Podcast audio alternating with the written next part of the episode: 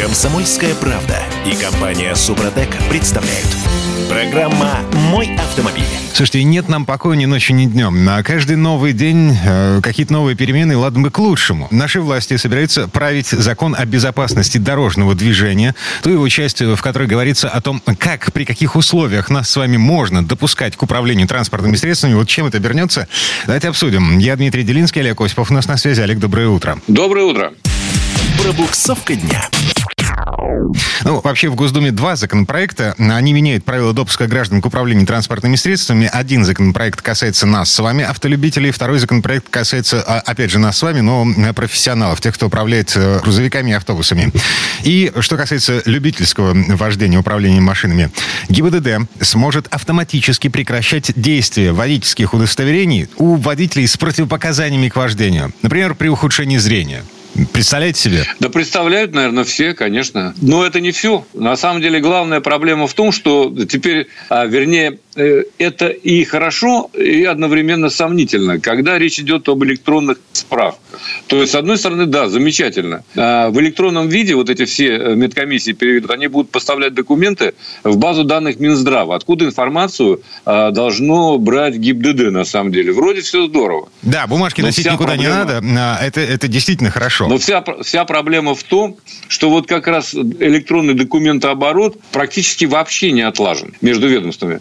И причем зачем мне идти в, в эту дурацкую поликлинику, в которой вечно много народу, еще неизвестно, какую заразу подхватишь. Когда я уже дважды в этом году, мне вот не повезло, я лежал в больницах и проходил полную, полную диагностику. Но вот эти данные из э, больницы, любой, московской, подмосковной и так далее, а, или там других регионов, они, к сожалению, не попадают в эту базу данных Минздрава. Зачем-то надо приходить и тратить кучу времени, так сказать, и нервов, и сидеть в очередях для того, чтобы пройти эту глупую диспансеризацию. Хотя тебя уже обследовали с ног до головы и обратно. Минуточку, погодите, вот всего... погодите. Э, э, я не до конца понимаю, а зачем диспансеризация? Речь идет о водительской медкомиссии, нет? А нет, речь идет о водительской медкомиссии, но там раз э, э, в определенное время, во-первых, тебя могут направить на, на диспансеризацию, да, а если, так сказать, э, ГИБДД высказывает какие-то сомнения. А, во-вторых, ты должен ее проходить, по-моему, какой-то определенное, ну, скажем, раз в 10 лет это сейчас. Олег, да? у, у нас, да, у нас свободная страна. Никто не может заставить меня идти на диспансеризацию. Вот никто абсолютно. А раз в 10 лет, да, при замене прав водительская медкомиссия, э, ничего нового здесь нет. Но почему, я вот хочу узнать, при всем документообороте электронном, почему нельзя туда э, направлять данные, которые уже есть? Зачем тебе проходить диспансеризацию даже раз в 10 лет, если ты как э, Э, на рентгене, а тебе все известно, так сказать, абсолютно. Просто эти данные нужно э, оперативно передавать, соответственно, вот эту базу данных Минздрава. Вот и все. И мне кажется, что вот это вот э, та штука, которая, в которой заинтересованы все водители, ну, скажем так, любители, да. Угу. Хотя сейчас деления нет такого, но тем не менее. Вот это вот, мне кажется, необходимо организовать и прописать дополнительно, с моей точки зрения, в законе. Тогда пог... всем станет легче. Погодите, э, это что получается? Значит, Олег Осипов э, попал в больничку э, по каким-то своим делам. Попутно, значит, у него обнаружилось подозрение на, ну, я не знаю, на ухудшение зрения. Ну, вот, Олег Осипов в какой-то момент жаловался на то, что плохо видит. Вот, Олега Осипова в связи с этим госавтоинспекция ставит на контроль. А, загорается какая-то красная лампочка в э, системе межведомственного взаимодействия между Минздравом и ГИБДД. И Олега Осипова настоятельно просит пройти медкомиссию и уточнить, что за проблема у него со зрением. В противном случае Олег Осипов автоматически лишается водительского удостоверения. А, не автоматически, а после прохождения медкомиссии. А если не случае, прошел? Если есть вот, ну то есть если, если есть такая информация, да, то если... тебя направляют на медкомиссию. Вот е... смотри. Да. Э, еще один пример конкретный, да. Я в этом году э, пошел просто в свою поликлинику, где зарегистрирован, где там у меня анкеты есть и так далее, проверить как раз зрение. И ты думаешь, эти данные попали в базу данных Минздрава по зрению? Нет. Никаким образом, потому что для того, чтобы они попали, нужно пройти вот эту идиотскую, так сказать, э, а, как она называется, диспансеризацию на которую надо потратить несколько дней и, и так далее. Что-то мне подсказывает, что речь идет не о диспансеризации, а именно о водительских медкомиссиях, и наши власти пытаются прикрутить к этому общую базу Минздрава. Вот, смотрите, а, есть электронная карточка в поликлинике, где я прикреплен, есть компьютер, в который заносятся данные о, о моих болезнях, о том, когда, с какими жалобами я приходил туда. Если это все прикрутить к базе ГИБДД, то всем настанет, ну, как бы совсем интересные времена настанут. Я еще раз повторяю, если вдруг у меня обнаружатся проблемы со зрением, я приду с жалобой на то, что плохо вижу. Госавтоинспекция моментально заинтересуется э, и отправит меня на дополнительное углубленное обследование. Если я в течение какого-то времени не явлюсь на это обследование, права автоматически аннулируются. Двух месяцев пока. Ну, да. Двух месяцев, что, что тоже неправильно. Кроме того, что значит при выявлении какого-либо заболевания? А кто выявляет это заболевание? Врачи какие... Послушай, я только что объяснял, да, что никакие данные, а, когда ты обращаешься в поликлинику, либо когда ты попадаешь в больницу, никуда не уходят. Так вот, в ноябре, в середине ноября Госдума будет рассматривать проект закона, который заставит э, эм, Министерство здравоохранения делиться данными с госавтоинспекцией.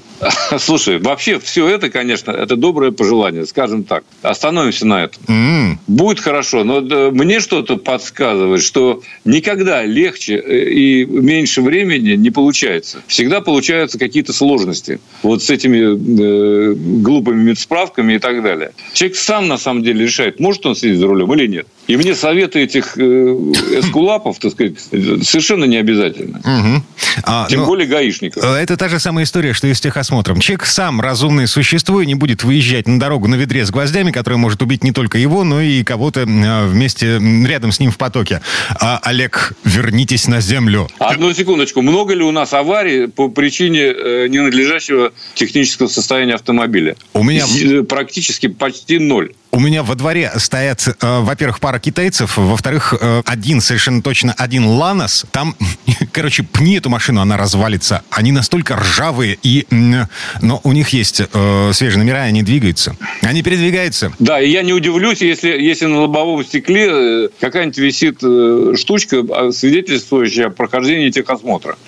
А у них наверняка есть. Да уже не нужно Потому что это по-прежнему mm-hmm. все покупается. Да, да, да, Что согласен. тут греха таить? Вот и все. Это вообще, э, ну, уже правильно сделали те же депутаты, которые отменили, наконец, обязательно техосмотр. Все равно мы это заново и заново проходим. На те же грабли наступаем. Ну, так, ну, погодите. судьба, видимо. Техосмотр водителей раз в 10 лет.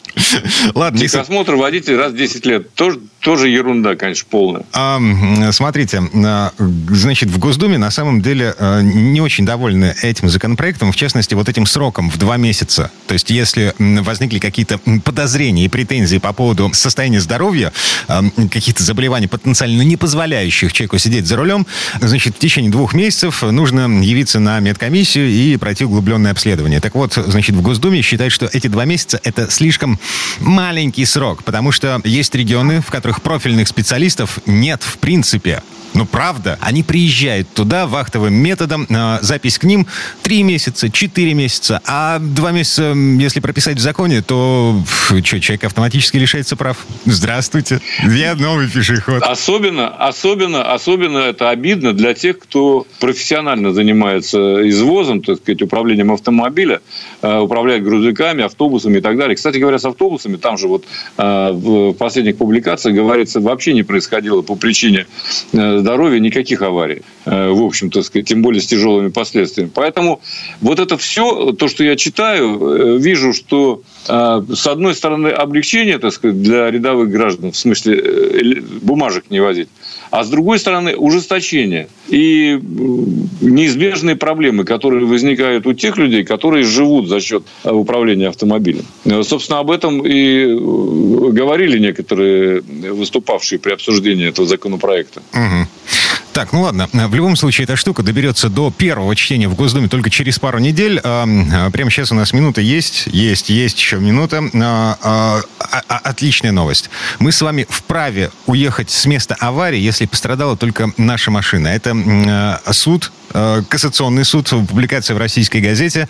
Короче, если я вдруг наехал на какую-то архитектурную деталь, значит, поцарапал бампер о сиську бетонную, ну, в общем, это не мои, точнее, это моя проблема. Вот, не проблема никаких ГИБДДшников, никакой страховой компании, за исключением того момента, если у меня есть каска. Короче, если ОСАГО, и у меня нет претензий к местным властям по поводу того, что они поставили этот бетонный надолб, легко непринужденно я могу уехать. Это если у властей не возникнет э, претензий к вам, что вы э, искурочили, так сказать, э, объект архитектуры. Это же запросто может быть. В общем, э, все это, конечно, здорово, э, но весьма сомнительно. Если есть возможность, если вы не договорились со вторым участником, э, то лучше всего оформлять все-таки ДТП, э, с моей точки зрения. Потому как, ну, представьте себе, сколько вот этот человек, по которому принял решение второй кассационный суд, второй кассационный суд, обратите внимание, сколько он на это убил времени и истратил денег. Угу. Не легче ли, так сказать, э, заручиться тем, что у тебя есть протокол, а, который подписан э, сотрудником ДПС э, ГИБДД? Я понимаю, у нас непрецедентное право. А, Абсолютно. То есть, да, то есть решение других судов по аналогичным делам не означает, что и в вашем деле будет принято такое решение. Но возможность, теоретическая возможность уехать у нас с вами есть. И это немножко греет душу. Но я бы никому не рекомендовал, честно сказать. Это Олег Осипов, я Дмитрий Делинский. Мы вернемся через пару минут минут. Э, Олегу спасибо большое, хорошего дня. Ну, а мы вернемся буквально через пару минут. В следующей части к нам присоединится Юрий Сидоренко, автомеханик, ведущий программы «Утилизатор» на телеканале Че. Поговорим о том, как переобуть машину своими руками, так чтобы потом не было мучительно больно и обидно. Комсомольская правда и компания «Супротек» представляют. Программа «Мой автомобиль». А сейчас вспоминаем, где у нас баллонник. И монтажка. Помните, что такое монтажка? Короче, мы учимся перебывать машины своими руками. В этой четверти часа я Дмитрий Делинский. Э, учит нас Юрий Сидоренко, автомеханик, ведущий программу «Утилизатор» на телеканале ЧЕМ. Юр, доброе утро. Э, доброе утро, дорогие друзья. Автомастер. Ну, во-первых, самый главный вопрос. Зачем? Вот нафига мне вспоминать, как пользоваться домкратом и баллонным ключом? Эй, эй, нафига мне вспоминать монтажку? Слушай, ну, как бы многие сейчас решили экономить. Да и не только сейчас, да и до этого экономили. У кого-то был, например, комплект резины на дисках. А, вот. это ну... очень удобно. Но если у меня нет дисков лишних, шкурка выделки не стоит. Мне все равно так и так стоять в очередях в шиномонтаже. Ну, это понятно, тебе-то да. А если вот перекинуть человек, то надо тоже это правильно делать. Я объясню, откуда взялся этот э, сюжет у меня. Значит, смотри, я опубликовал себя ВКонтакте в группе пост, и там люди начали писать, как, ну, скоро, наверное, начнутся уже там посты по, по поводу того, как масло менять, что капот надо открыть. А я там четко прям расписал, э, что, что зачем надо делать. И я, я понимаю, зачем я это делаю. Очень хорошо, если вы знаете. Прекрасно. Вы молодцы. Но я вот у себя посмотрел, у меня автосервис находится в гараже, многоярусный паркинг. Естественно, народ приезжает и сам перебывается частично. И я посмотрел, как люди делают, мне стало страшно. Потому что народ просто делает кучу вещей неправильно даже по технике безопасности. Просто не подставляют упоры. Неправильно поднимают. А потом начинается. Благо, если машина на человека не упала. А то, что там двери мятые, пороги замятые, это нормально уже. То есть, поэтому, естественно, я и решил про это рассказать, как это надо делать. И вообще ответить на кучу вопросов, которые мне задают каждый год. И все время, ну, разные люди. Mm-hmm. То есть, клиенты прибавляются, человек купил себе машину, он стал автолюбителем. Естественно, у него начинают возникать вопросы, которые возникали у вас год назад. Роскошно. Можно только позавидовать тем людям, которые купили машины сейчас. Угу. Ну да. А, ладно. А, значит, монтажку в последний раз в руках я держал, когда мне было лет 13, наверное. Мы с бабушкой переобували Запорожец. Это было клево. Ни с чем не сравнимое, незабываемое ощущение. А, а прямо сейчас мы монтажку в руках не держим, потому что, ну, резина у нас уже, уже на дисках. Да, да, да. И теперь тут встает вопрос, когда менять. Ну, когда переобуваться? Этим вопросом мне уже все уже начали задавать с начала октября. О, боже. Вот.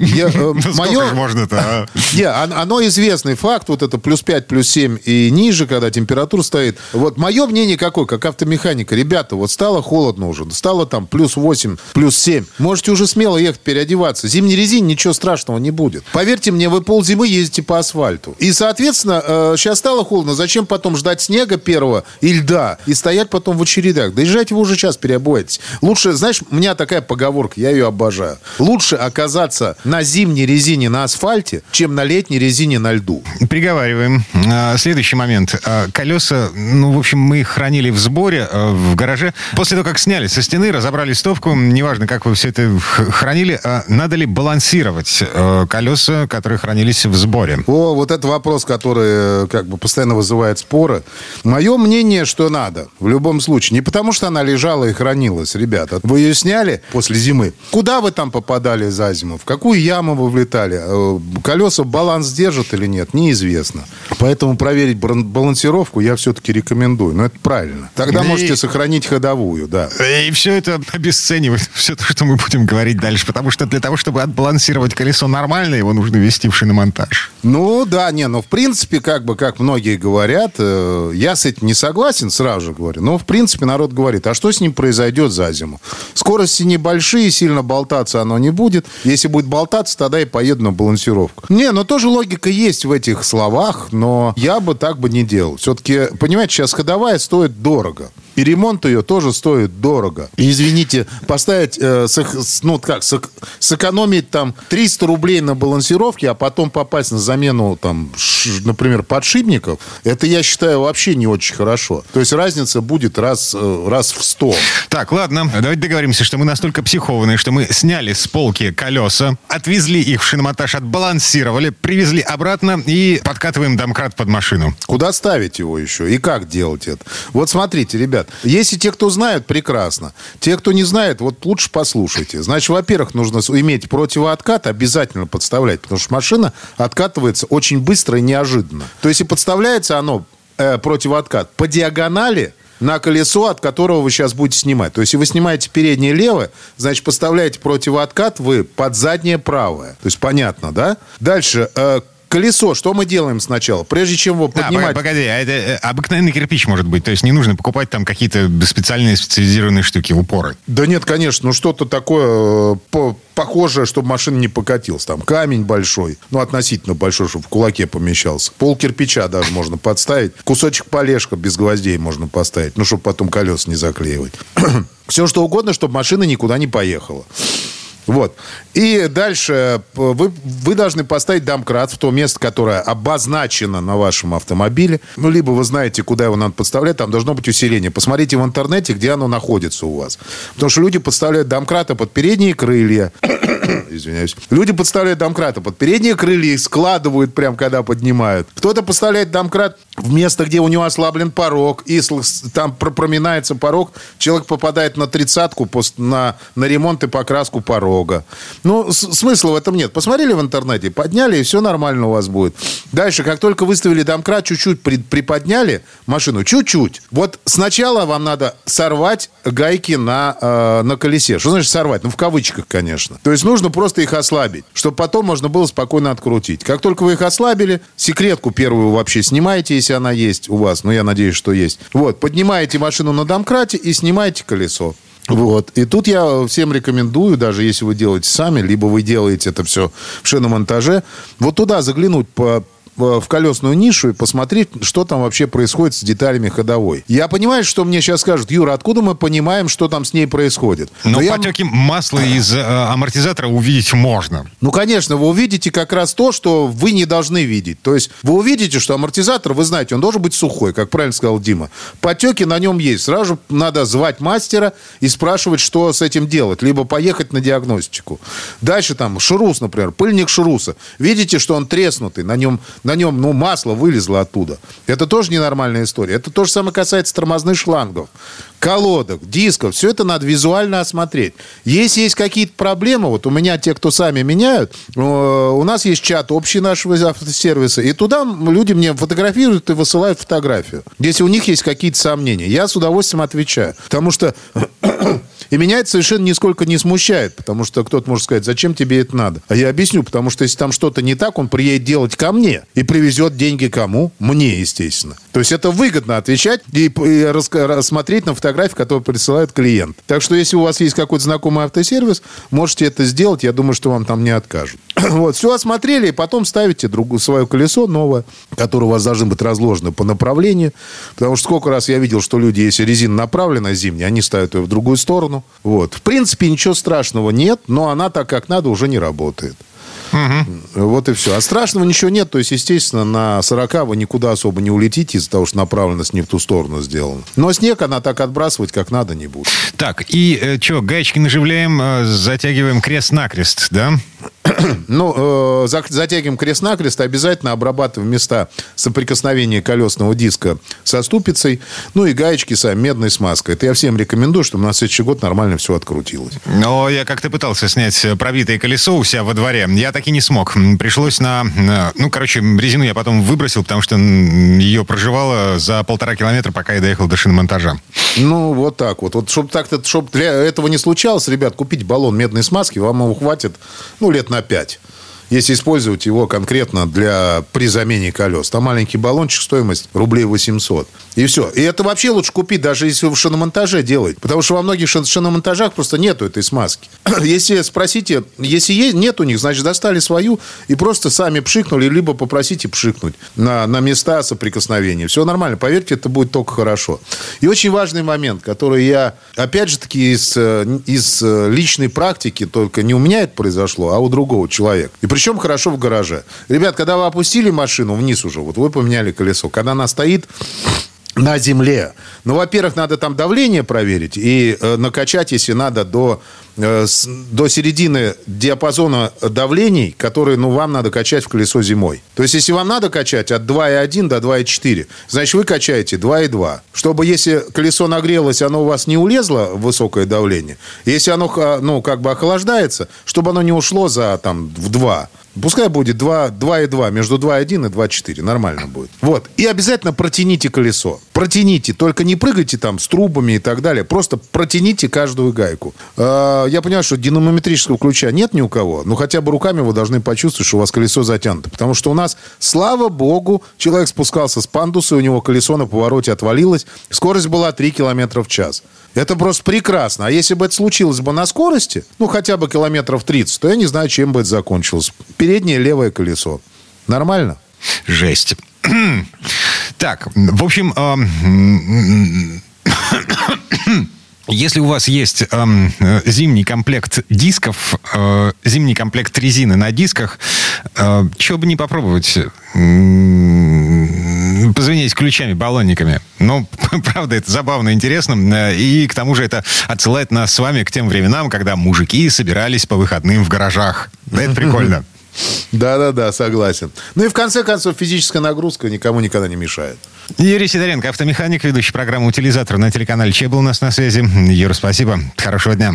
Э, большое спасибо, всем удачи. А мы вернемся буквально через пару минут. В следующей четверти часа у нас Федор Буцко. Поговорим о будущем, которое неотвратимо наступает на нас с вами. Эксперименты с беспилотными грузовиками начинаются в России и в Германии. Комсомольская правда и компания Супротек представляют. Программа «Мой автомобиль». Ну а сейчас дальнобойщики вздрогнут, потому что наши власти затеяли выпустить на дороге грузовики без водителя, причем на дороге общего пользования. В порядке эксперимента, правда, на трассу М11 Москва-Петербург и у Минтранса, вот, собственно, повод для того, чтобы вздрагивать. У Минтранса есть план к 2025 году. Использование беспилотных машин сократит издержки на оплату труда водителей на 30%, а на топливо на 28%. Это прописано в постановлении правительства. Живите теперь с этим. Я Дмитрий Делинский, Федор Бусков у нас на связи. Федь, доброе утро. Доброе утро. Как тебе такое, Илон Маск?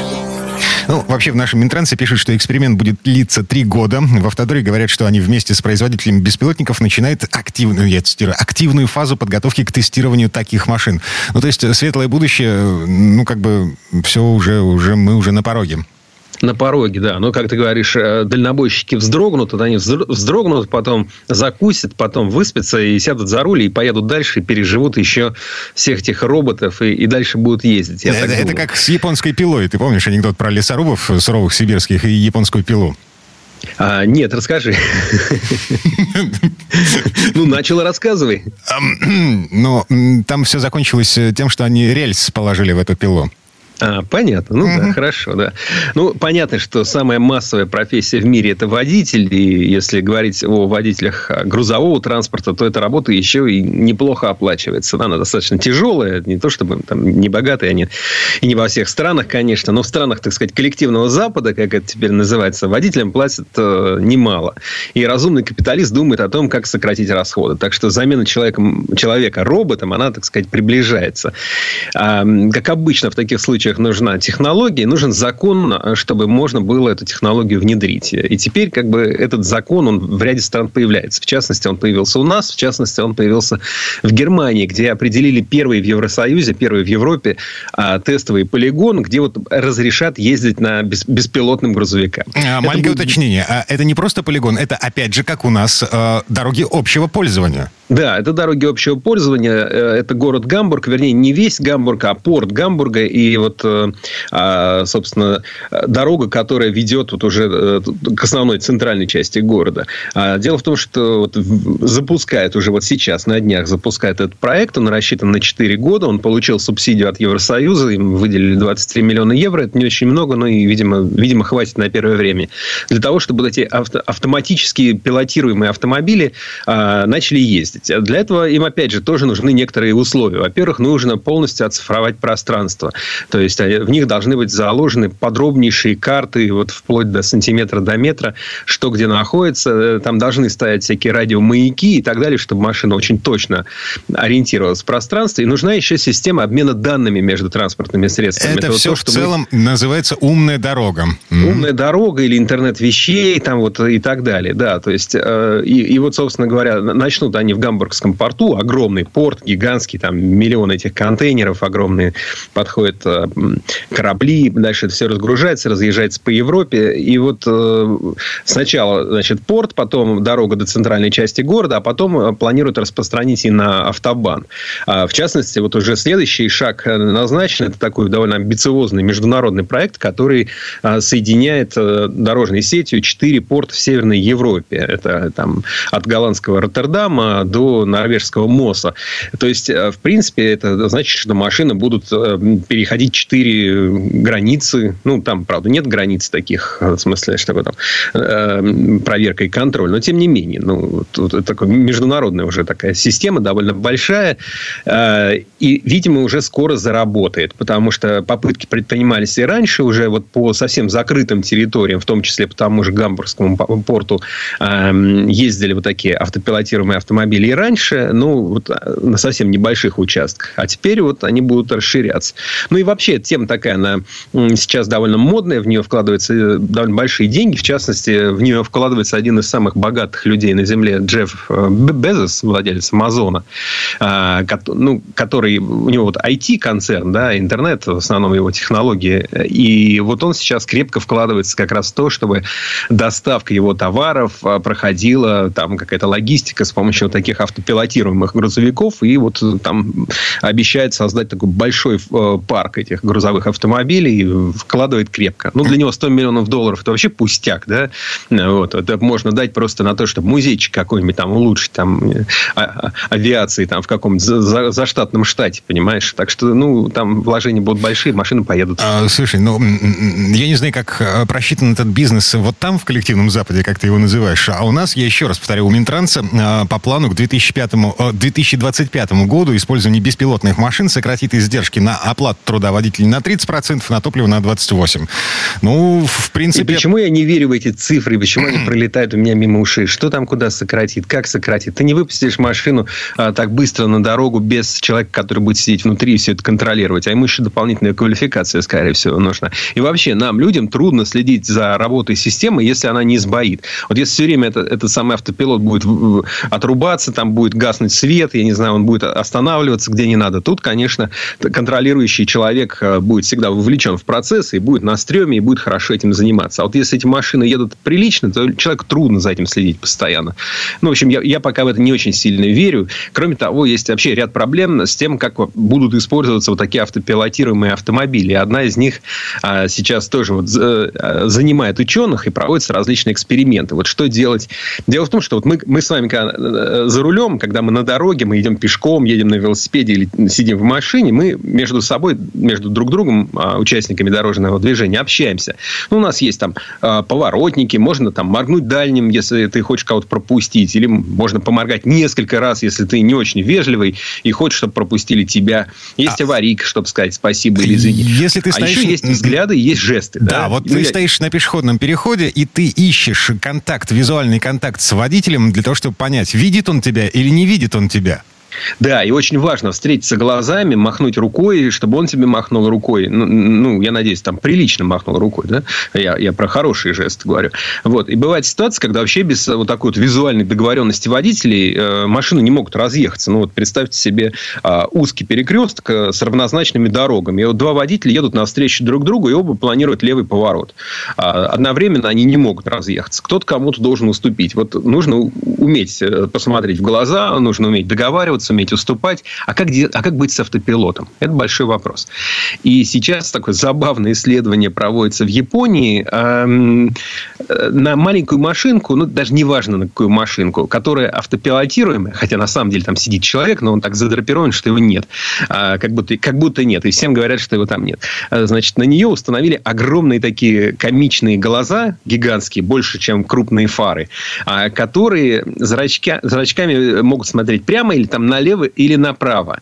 И с помощью этого такого странноватого эксперимента изучается, вот, э, как люди реагируют на эту машину. Как вот, э, вам нужна зебра. Перед вами нерегулируемый пешеходный переход. Зебра. Вот, вам легко будет на нее ступить, если вы знаете, что к нему приближается автомобиль с автопилотом. Вот в Европах, да и в России нередко люди уже идут просто смело. Зебра и зебра. Значит, ну, если кто-то там не летит, мигалка не орет, то, соответственно, э, ну, иду, меня пропустят. Да? Кто-то ждет. А, а, а вот как быть с автопилотом?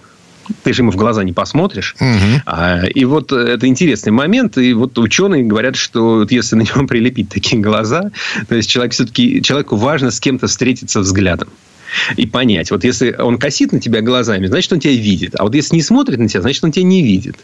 Ну, это один из вариантов того, как должно развиваться вот это беспилотное будущее. Как быть, вот, когда нет зрительного контакта между автомобилем и человеком. Ну, выглядит как мультяшка. Я смотрел видео с этого эксперимента.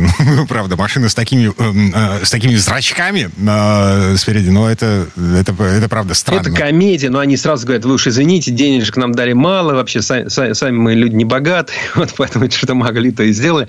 А на самом деле нечто похожее раньше уже предпринимал Jaguar Land Rover. Кстати, у них тоже выглядело довольно комично, потому что они ну, просто обкатывали, пробовали, знаешь, как... Ну, и ученые же много чего должны попробовать. Перед тем, как они что-нибудь изобретут дельно, им надо сначала много чего попробовать. Иногда попутно что-то новое изобретается, да, что-то интересное. Ну, вот, вот пробуют. Угу. Пробуют, смотрят. А, слушай, пару минут до конца этой четверти часа. У нас есть еще один а, эксперимент, результат эксперимента. А, мы с тобой, по-моему, летом говорили про машины из супермаркета. То есть а, про возможность э, купить машину вот прям а, на кассе а, вместе с а, не взлетело, молоком. Не пошло. В, в сети таких недорогих супермаркетов немецких под названием Lidl, это аналог нашей, ну, наверное, пятерочки. А, там, соответственно, предложили, что вот прям здесь на кассе оформляете, оформляете 222 евро в месяц, и у вас такой небольшой смешной автомобильчик, э, ну, нормальный, типа смарта, электромобиль, и, и уже даже электричество оплачено. Просто подъезжайте к заправке, и вот, вот 222 евро в месяц, далеко только не нужно ездить на нем, разгоняться сильно не надо.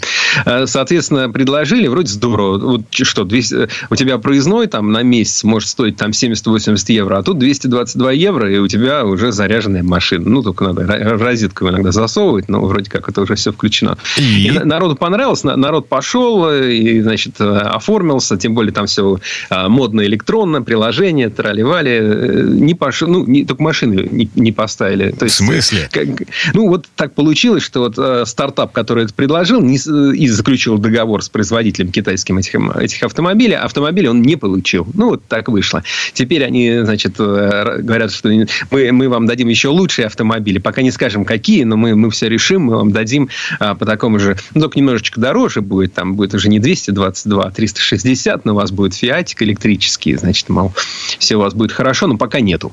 Федор Буцко был у нас на связи. Федь, спасибо. Хорошего дня. Всего вам доброго. А мы вернемся буквально через пару минут. В следующей части программы у нас журналист и летописец мирового автопрома Александр Пикуленко. Послушаем историю о Кадилах, о лучших автомобилях марки Кадиллак за 120 лет.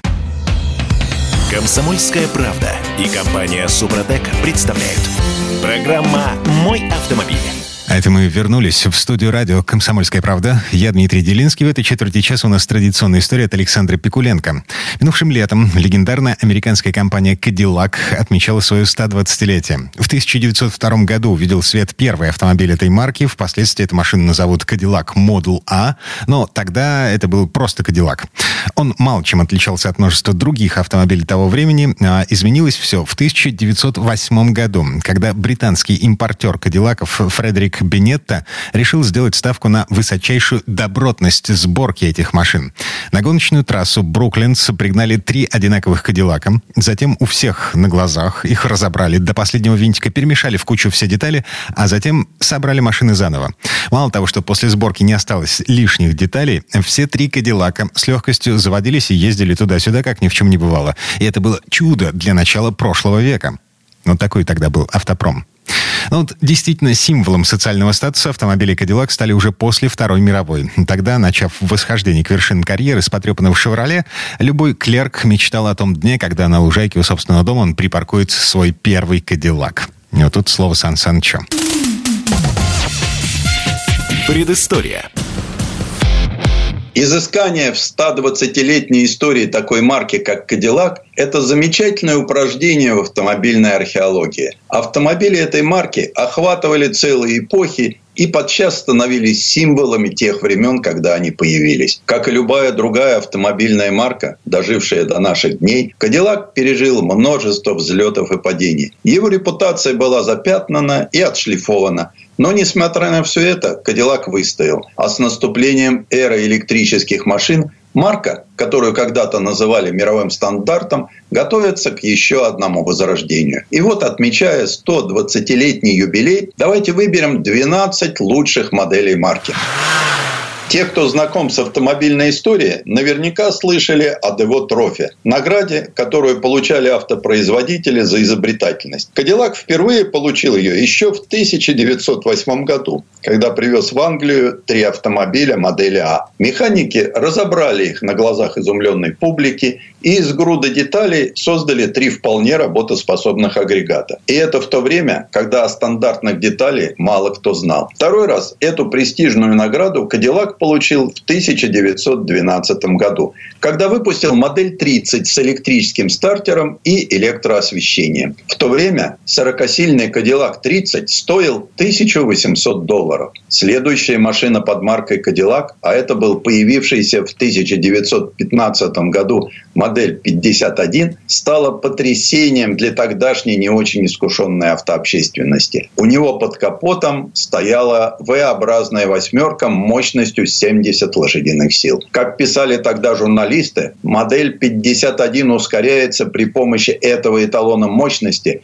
как под влиянием магии. Американцы заявляют, что это был первый серийный автомобиль с V8, хотя во Франции саркастически улыбнулся в усы граф Альберт де Дион. И все-таки это была революция. Восьмерка на долгие годы станет эталоном для американских машин. Конечно, и цена была под стать. Крутые 1975 долларов долларов.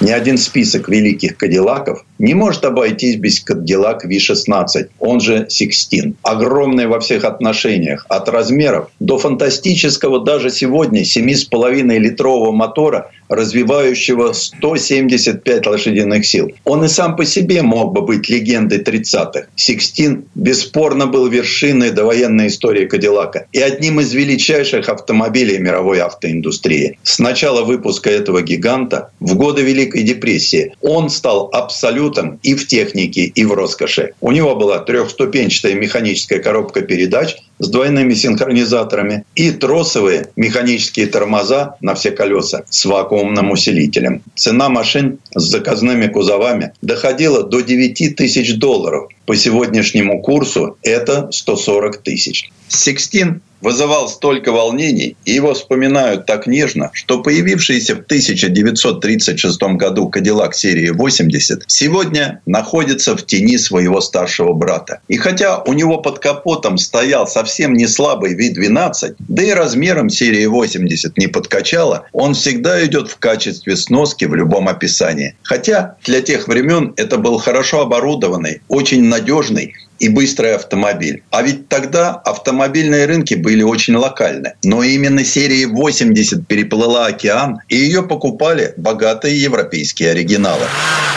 Легендарный дизайнер General Motors Харви Эрл нарисовал Кадиллак серии 62 в 1941 году. Причем вначале это был четырехдверный кабриолет с 150-сильным V8 и автоматом Hydromatic. Во многом, благодаря обтекаемому торпедному дизайну Эрла, машина стала хитом. Но производство остановили с началом Второй мировой. С конвейера серия 62 начала сходить в победном 45-м. Машины оказались настолько надежными, что их было много на дорогах до начала 60-х годов. Еще одним каноническим автомобилем, вышедшим из рук Харви Эрла, стал Кадиллак Эльдорадо 1953 года. Его отличал не только стиль, но и все те технические новинки, которые к тому времени добрались до конвейера. Это были электростеклоподъемники, омыватели лобового стекла, и хорошо работающая печка. А еще у Эльдорадо было панорамное ветровое стекло и огромные клыки снаряда на бампере. Под капотом стоял V8, соединенный с новой четырехступенчатой коробкой автомат. После этой модели название Эльдорадо проживет в заводской линейке 12 поколений и будет выпускаться до 2002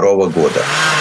Следующей, прямо скажем, эпохальной моделью Кадиллака стала купе «Девиль» 1959 года. Это был апофеоз килевого стиля. Они были велики и великолепны, украшенные двойными красными фонарями на каждом киле, которые абсолютно доминировали в стилистике машины. Купе «Девиль» был огромным во всех отношениях. Чтобы это понять, надо поставить его рядом с сегодняшним Cadillac Escalade ESV. Купе «Девиль» окажется всего на 40 миллиметров короче. Созданная Биллом Митчеллом, другим великим стилистом General Motors той эпохи, купе «Девиль» удивляло двумя различными линиями крыши и конфигурацией стоек кузова. У него также была огромная, покрытая хромом решетка радиатора. Мотор у «Девиль» был под стать всему остальному. V8 6,4 литра, 325 лошадиных сил. И именно с этой модели начинают коллекционировать «Кадиллаки». 70-е годы прошлого века как-то не стали для Кадиллака тем временем, когда создавались легендарные автомобили. Но появившийся в 1976 году Девиль четвертого поколения был интересен тем, что стал последним Кадиллаком с большим V8 объемом 8,2 литра. Правда, уже тогда экология придушила его до ничтожных 190 лошадиных сил. Но это все еще был настоящий Кэдди, длинный, широкий. И, пожалуй, эта модель была одной одной из самых роскошных и вместительных. История уверяет, что Кадиллак нашел свое золотое дно с моделью Эльдорадо. Но появление в 2002 году Эскалейда позволило фирме вернуть уж если не золото, то точно серебро. Могучий внедорожник быстро стал иконой специфичного американского стиля и местной поп-культуры. Им все хотели владеть, персонализировать и мчаться, читая рэп. Конечно, у этой огромной машины был 6-литровый V8, очень надежный, с четырехступенчатым автоматом. А потом еще появилась удлиненная версия и пикап. Сегодня Escalade – явный флагман модельной гаммы. А вот как будет выглядеть его электрическое будущее, пока непонятно. Поставь Поставив на конвейер в 2003-м Cadillac CTS, марка нацелилась в очень узкий, но прибыльный сегмент спортивных седанов. А там, как известно, доминируют немцы. И хотя вначале этот поступок казался спорным, Cadillac действительно показал, как совместить величественную роскошь и граненый дизайн